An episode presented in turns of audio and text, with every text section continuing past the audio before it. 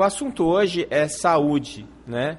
E como sempre eu gosto de começar colocando claramente para vocês a, a, o meu posicionamento, né? Eu, eu não sou dono da verdade e, e dentro da doutrina espírita é, eu tenho certeza que tem gente sentada aí que está me ouvindo que sabe muito mais doutrina espírita do que eu. O que eu faço é, e que talvez tenha algum interesse é essa ponte entre a medicina que eu aprendi, que é uma medicina baseada no, no paradigma materialista, e a medicina que eu tento exercer hoje, que é uma medicina é, baseada no paradigma espiritualista. Ou seja, a gente não nega a matéria, não nega todo o conhecimento da medicina que foi acumulado esses anos todos, mas a gente acha que pode dar um passo adiante quando a gente utiliza a espiritualidade, né? Então, hoje a gente vai discutir um pouquinho o assunto de saúde. Qual é o conceito de saúde? Bom, quando a gente vai falar de saúde, a primeira referência é a Organização Mundial de Saúde. E se você vai lá, se você for lá no, no site da Organização Mundial de Saúde, você vai, vai ler que está escrito lá que saúde não é apenas a ausência de doença, mas é o perfeito bem-estar biopsicossocial. Bom, vamos analisar essa, esse conceito. Já é uma coisa fantástica a Organização Mundial de Saúde perceber que estar saudável não significa apenas não estar doente, né? mas que você esteja usufruindo de um bem-estar biopsicossocial, biológico, psicológico e social. Né? Então, eu posso não ter nenhuma doença biológica e não ser saudável se eu estiver mo morando em condições subhumanas, por exemplo.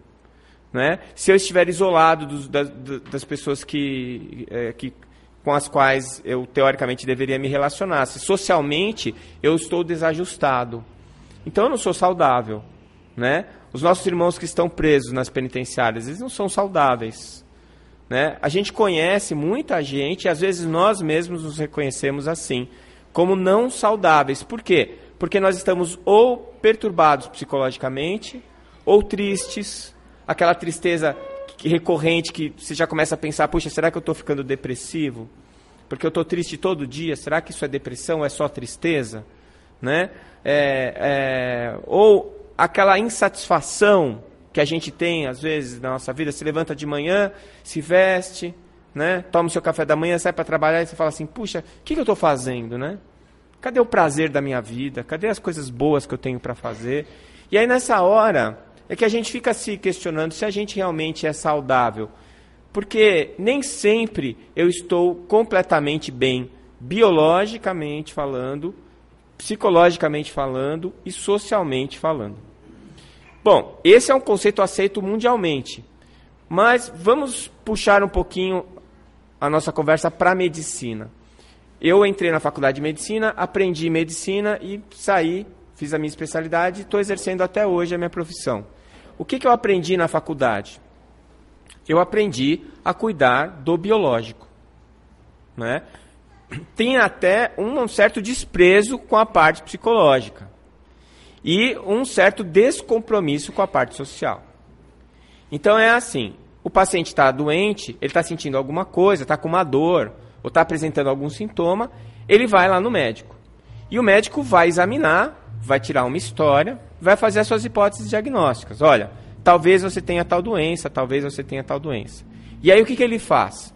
Ele pede alguns exames para você, para confirmar o diagnóstico, não é assim? Aí você vai e faz o exame. Aí se os exames estão todos normais, eu já, já ouvi isso várias vezes. O paciente vira e fala assim, deu tudo normal, doutor, mas como é que pode?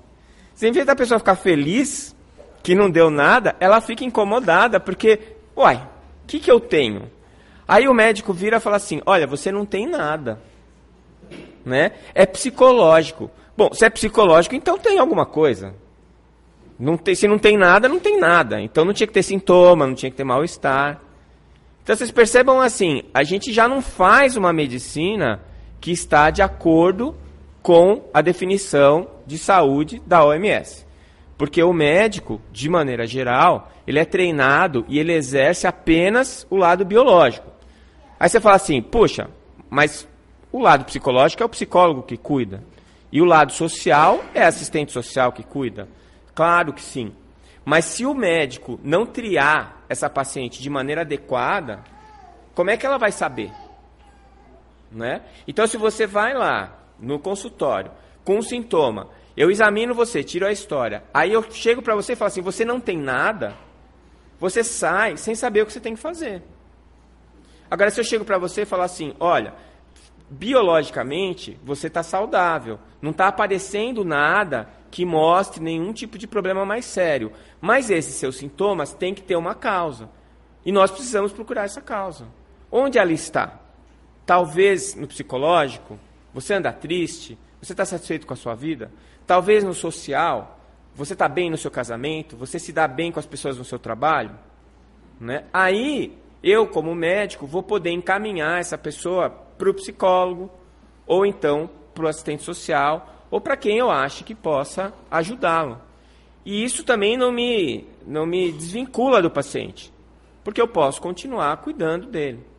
Né?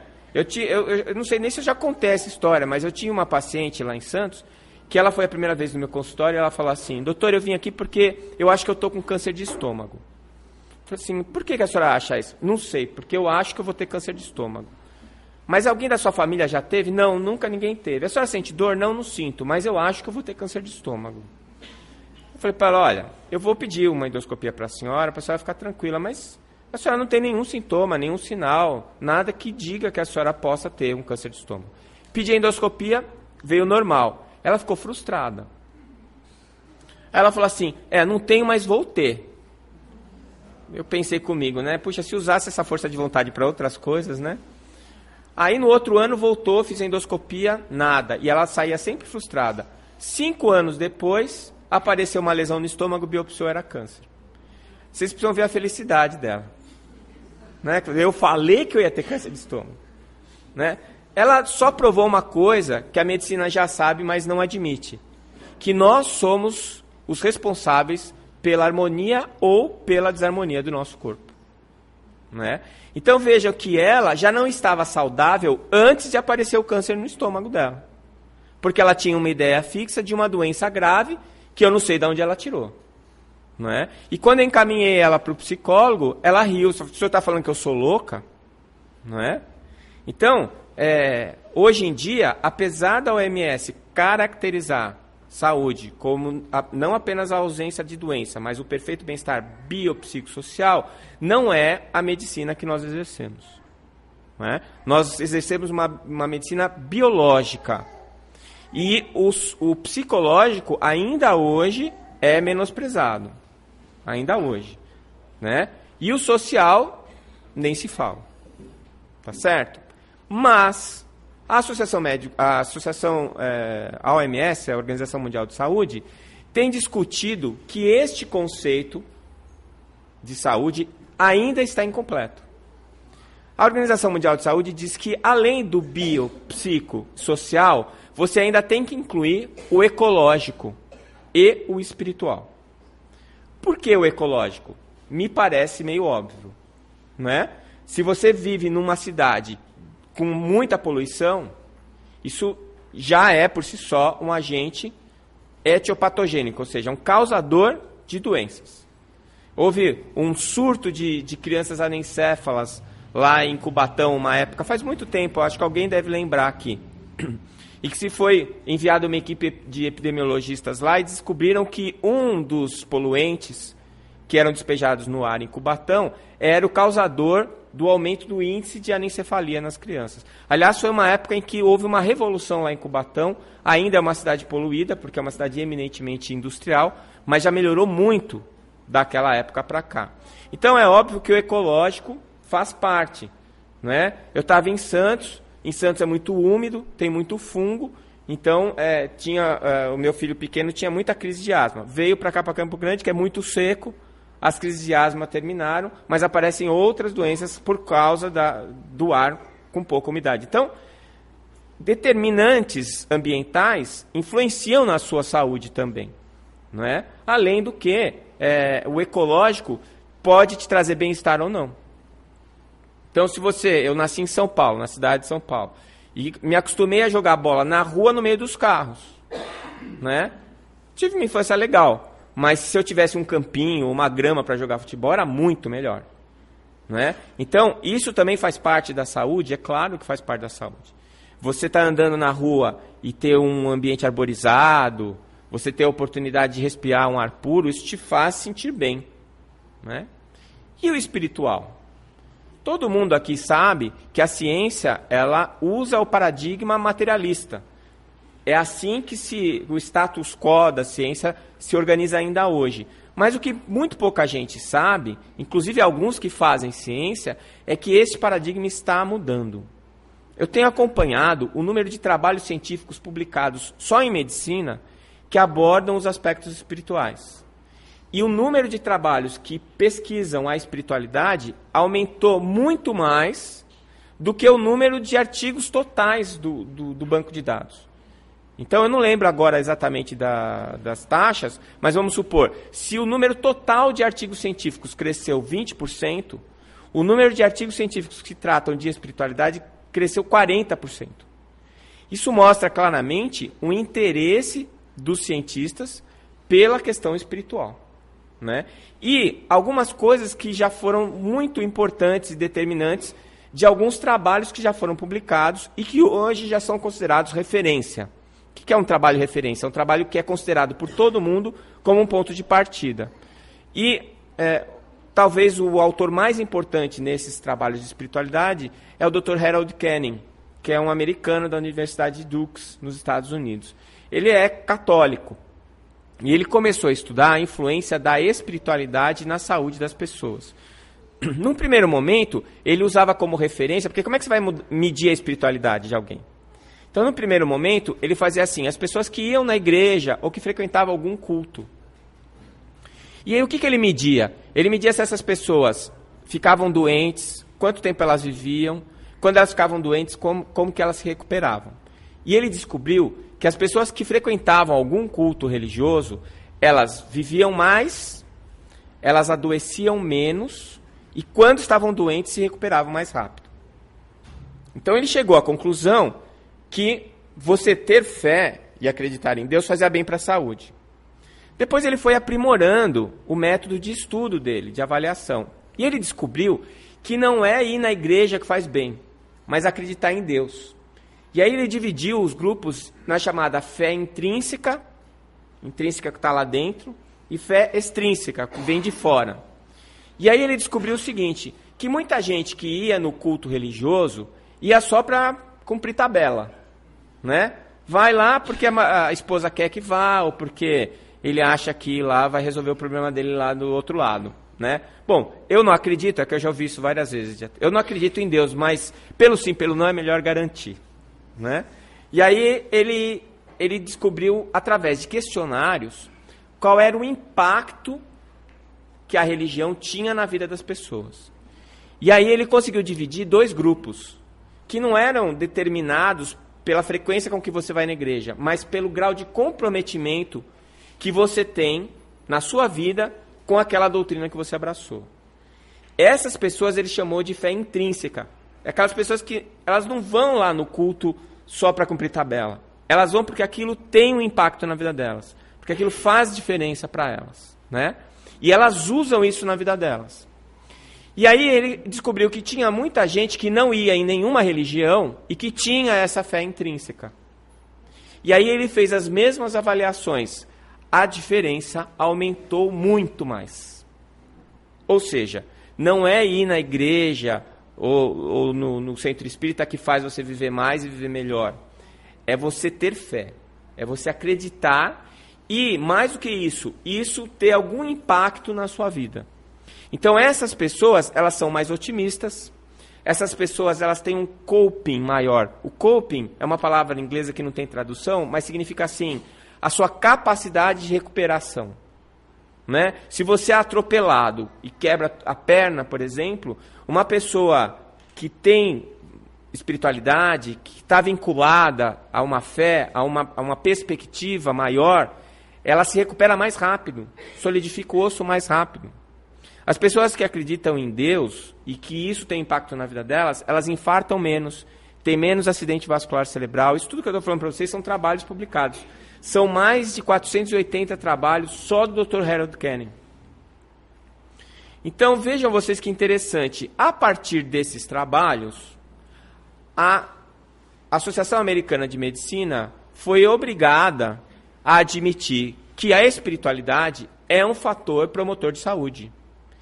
E a Associação Americana de Escolas Médicas recomendou que as escolas de medicina americana incluíssem a disciplina de medicina e espiritualidade nos seus currículos. A última vez que eu olhei isso, 94% das universidades americanas já tinham a disciplina nos seus currículos. Aqui no Brasil, né, se a gente liderasse esse movimento, ninguém ia atrás da gente. Mas como os americanos estão fazendo, então a gente já tem essa base, né? Que todo mundo fala, não, se o americano faz, é bom. Então a gente está começando, algumas universidades já têm a disciplina. A primeira foi a Universidade Federal do Ceará, a doutora Eliana implantou lá, até a doutor Bezerra de Menezes, acho que não é por acaso, né? Foi a primeira a implantar a disciplina. E, de uma maneira geral, nós temos conseguido implantar ligas universitárias de saúde e espiritualidade. Notem que nós não queremos que as pessoas sejam espíritas. Nós não queremos que as pessoas é, abracem a doutrina. Nós queremos que elas se preocupem com a espiritualidade. Então, a partir desse momento, para o médico se torna importante saber sobre a religião do seu paciente. Por quê? Porque isso tem determinantes sociais, isso tem determinantes psicológicas e isso tem determinante na saúde dessa pessoa. Então, eu não eu não lá para questionar em que, que o paciente acredita. Eu estou lá para direcionar essa fé dele em benefício dele mesmo. Né? Às vezes, próprio, os trabalhos mostraram isso, às vezes a fé age contra, piora em que momento que vai piorar? Se você acha que aquilo é uma punição de Deus, que você não merece ser feliz e que Deus mandou aquela doença para você pagar alguma coisa. E aí você admite aquilo como culpa e se compraz na dor. Você mantém aquilo, né? Os pacientes que vão desencarnar, que vão morrer, se esse paciente ele acredita que ele vai, por exemplo, ou para o céu ou para o inferno, né? Na hora que ele fecha os olhos e que ele vai fazer a análise, a consciência, vai fazer a, a análise de consciência dele, quem de nós pode dizer assim: não, eu vou para o céu com certeza, estou garantido. Eu só fiz coisa boa, eu só ajudei todo mundo, nunca pisei na bola. Né? Então, eu já acompanhei alguns desencarnes na minha vida profissional e alguns foram muito sofridos por conta disso. Pessoas com muita fé, mas que acreditavam em uma divisão determinante, definitiva. Ou eu vou para o céu ou eu vou para o inferno. E agora? Quem é que não vai para a morte com medo numa situação dessa? Né? Mas aí é fácil reverter, né? Eu aprendi isso cedo. Falava assim para a pessoa, mas você acredita em Deus? É claro, doutor. Mas que Deus que você acredita? Você acredita num Deus infinitamente bom e justo? Claro que eu acredito. Então você acha que ele vai te mandar para o inferno pro resto da vida? Pela eternidade? Não é nem pelo resto da vida, né? Porque a vida está acabando. Ele vai te mandar para o inferno pela eternidade. E geralmente as pessoas falam: é, é verdade, eu não tinha pensado sobre esse ângulo. Né? Quer dizer, se você, que é pai e imperfeito, você nunca faria um negócio desse com o filho teu, como é que Deus, que é infinitamente bom e justo, faria? Então você veja que essa é a ação do médico que está pensando na espiritualidade. Estou dando um exemplo.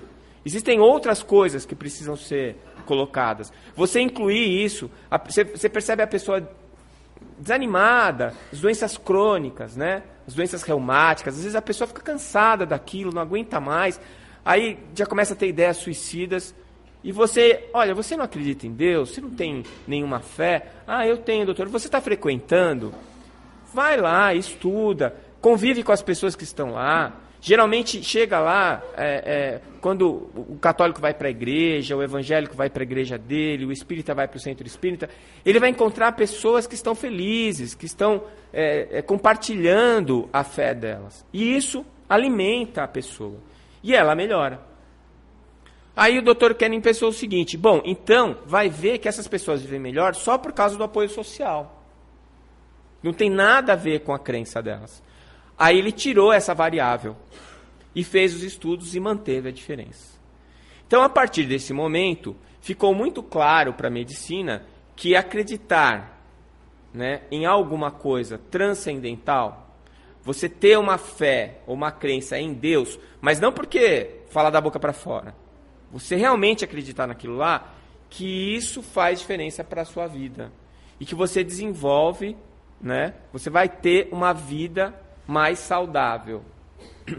Bom, se a gente não faz o biopsicossocial, que dirá o biopsico socioecológico espiritual? Né? Que é uma discussão que a Organização Mundial de Saúde está tá, tá, tá fazendo para colocar na definição o ecológico e o espiritual. Bom, eu imagino que vocês tenham entendido essa, essa discussão. Aí agora, depois disso tudo, eu comecei a pensar, né? Em que que eu acredito? Como médico, como primeiro como, como pessoa, depois como médico, depois como espírita, né? E eu comecei a fazer uma, uma reflexão e eu descobri algumas coisas que não, são interessantes, mas não são muito agradáveis de se, de se pensar. Porque assim, quando eu fico doente, né? Quando meu corpo adoece, eu vou no médico. Eu vou no médico, eu tomo remédio, faço cirurgia. Eu vou no centro espírita. Mas aquelas pessoas que têm doenças muito graves e que o médico é, diz que não tem o que fazer em termos biológicos. Essas pessoas, geralmente, elas procuram a espiritualidade. E mais, geralmente ainda, elas vão no centro espírita. Até quem não é espírita. Procurando o quê? Vocês me respondam. Cirurgia espiritual para conseguir a cura. Cura de quê? Do corpo, né? Aí vai lá, olha, você foi no centro? Fui, tomou o passo, tomei, mas não adiantou nada. Tá aqui a minha ferida, igualzinha. É. Bom, você é produto do meio como eu. E nós somos criados num paradigma materialista. E a gente vive numa, dentro de, uma, de, um, de, um, de um esquema em que a medicina só trata do corpo físico. Não é só o médico que, que age dessa maneira, o paciente também age dessa maneira. Não é? Quando eu tento uma abordagem espiritualista com um paciente que não tem essa visão, não dá certo. Eu preciso ter muito cuidado para abordar a espiritualidade com o meu paciente, porque se for um paciente ateu, se for um paciente muita gente revoltada com a religião por outras questões, questões sociais, históricas até, essa pessoa pode se ofender com o que você está falando. Então você tem que ir devagar. Mas de qualquer maneira, mesmo quem tem fé, quando adoece, vai atrás do milagre. Ela quer arrumar alguém que tire aquele problema físico dela. Isso é buscar a saúde? Então, como pessoa, quando eu adoeço, eu também vou atrás da cura biológica. Né? Como médico, é o que eu sei fazer, eu aprendi isso. Né? Não curar a pessoa, porque ninguém cura ninguém. Né? A gente se cura. Mas ajudar a pessoa a encontrar a cura dela. É o que eu tento fazer como médico. Né? Mas como espírita, o que, que é a saúde para o espírita? Porque Lembra que eu falei para vocês da paciente que conseguiu fazer o câncer no estômago dela? Eu posso citar alguns exemplos de pacientes que conseguiram curar doenças graves como câncer. Simplesmente porque elas foram em algum lugar e fizeram uma cirurgia espiritual, tomaram um passe ou fizeram alguma coisa, ou às vezes nem isso. Elas fizeram uma cirurgia mesmo com um cirurgião e aquilo reverteu e elas estão muito bem, obrigada. Né? Eu estava no consultório até agora, acabei de ver uma paciente assim com câncer de esôfago, que era para ela estar tá morta já, e parece que está cada dia melhor. E ela extremamente otimista, com muita fé, levando a vitinha dela. Né? Então, eu, como espírita, consigo explicar isso de uma maneira bastante razoável. Aliás, até como médico, já estou conseguindo explicar. Que, na verdade, existem duas, é, é, dois efeitos que são conhecidos da medicina e que até hoje não são explicados. É o efeito placebo e o efeito nocebo. Vocês já ouviram falar, né? O que, que é o efeito placebo? Eu te dou uma pílula de farinha e digo para você que aquilo é o melhor remédio do mundo para curar a dor de cabeça e a dor de cabeça vai embora na hora que você toma o comprimido de farinha. Isso é efeito placebo. O efeito nocebo é o contrário. Eu dou um comprimido de farinha para você e falo que é um veneno muito grande que vai te dar diarreia. E você tem diarreia. Esse é o efeito nocebo. Os dois efeitos, um é positivo, a princípio, e o outro negativo, tá? Mas os dois são o mesmo fenômeno, só que um utilizado para gerar harmonia e outro utilizado para gerar desarmonia.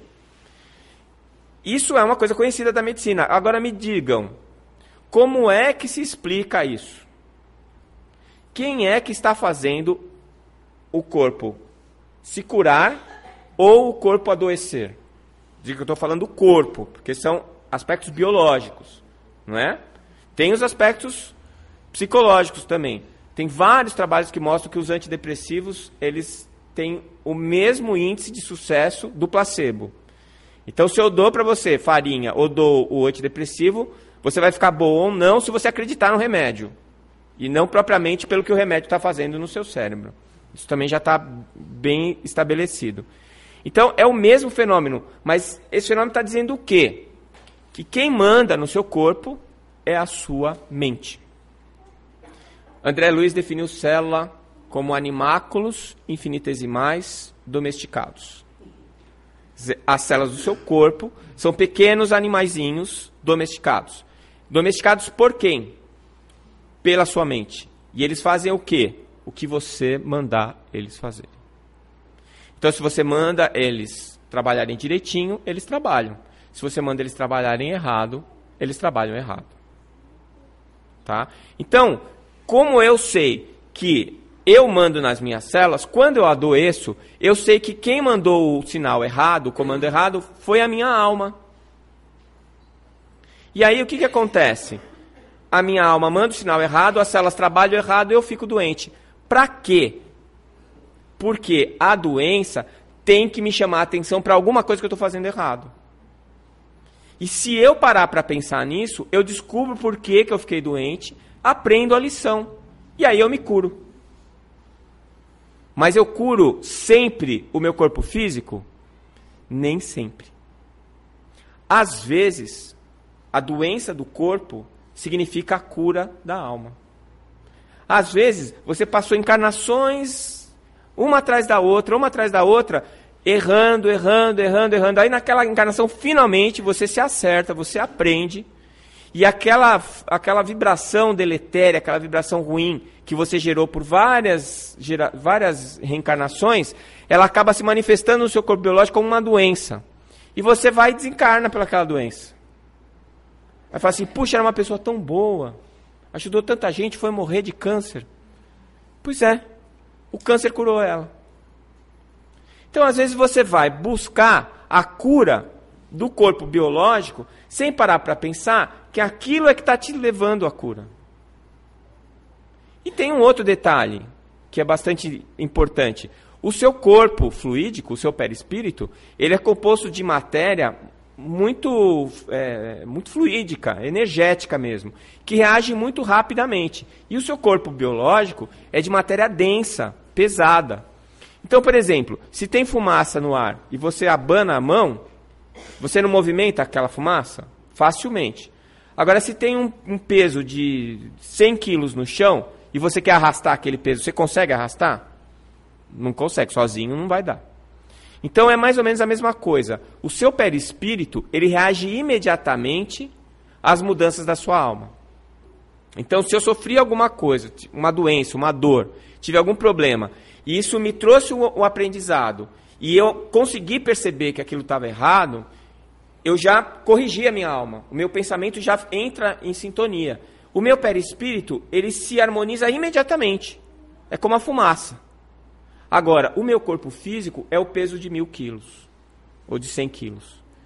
Às vezes, o comando passa a ser certo, mas o corpo físico não tem tempo hábil de reverter aquela alteração das células. E você vai desencarnar. Isso é injusto? O seu corpo físico, ele serve para isso. É um mata-borrão. Ele serve para drenar essas energias deletérias. Tanto é que ele é temporário. É? Nós somos imortais, mas o nosso corpo não é. Então, olha só que interessante. às vezes a doença é a cura. E aí você desencarna curado.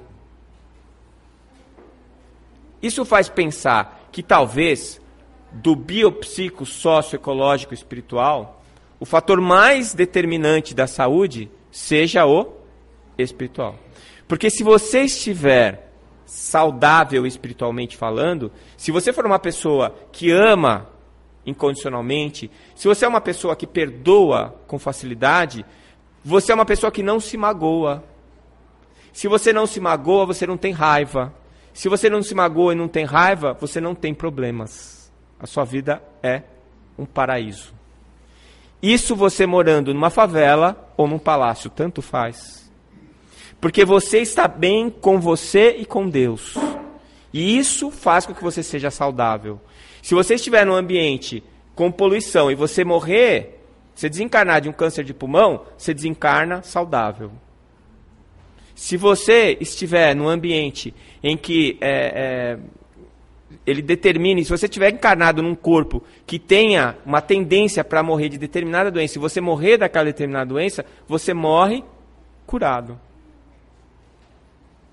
Então vejam vocês que, mesmo essa definição incompleta, que nós não usamos na prática da Organização Mundial de Saúde, ela está anos-luz do que é verdadeiramente saúde.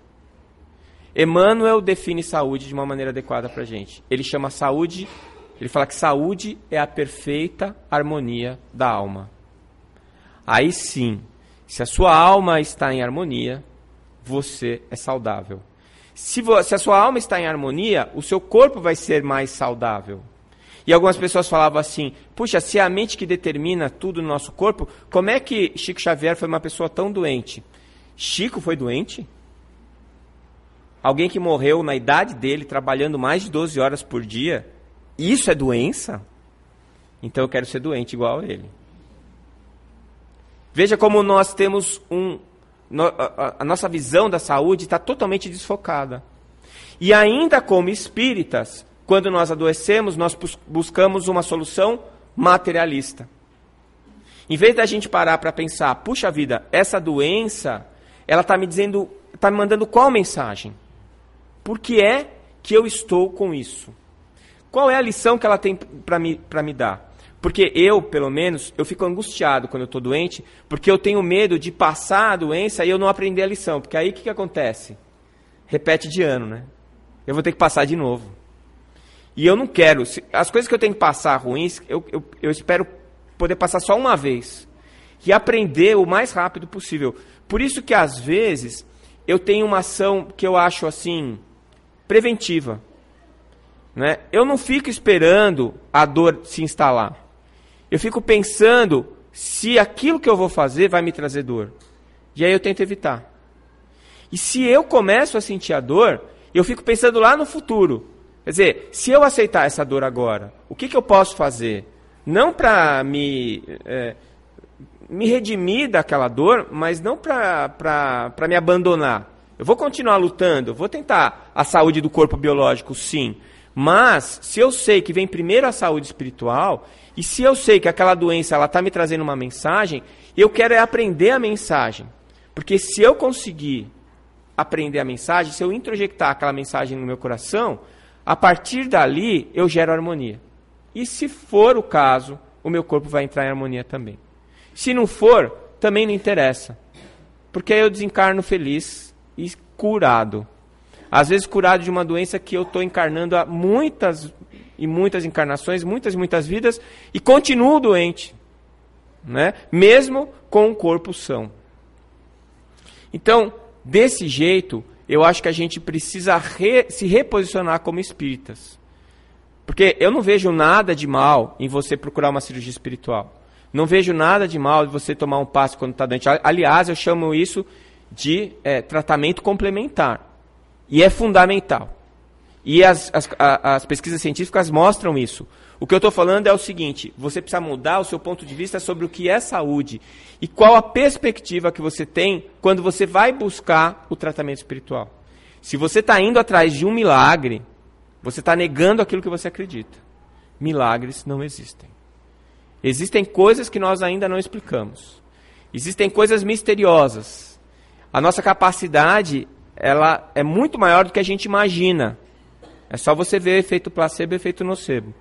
Mas, na hora de procurar a ajuda, nós temos que procurar com o foco centrado na saúde como perfeita harmonia da alma. Afinal de contas, eu acho que a gente pode dizer que só existiu um médico de verdade nesse planeta, que foi Jesus. E ele deixou um grande compêndio de medicina que se chama o Evangelho. Nesse compêndio, ele fala de todas as doenças que podem acometer o homem, e todas essas doenças têm uma única causa: a falta de amor. E aí, ele deixa uma monoterapia.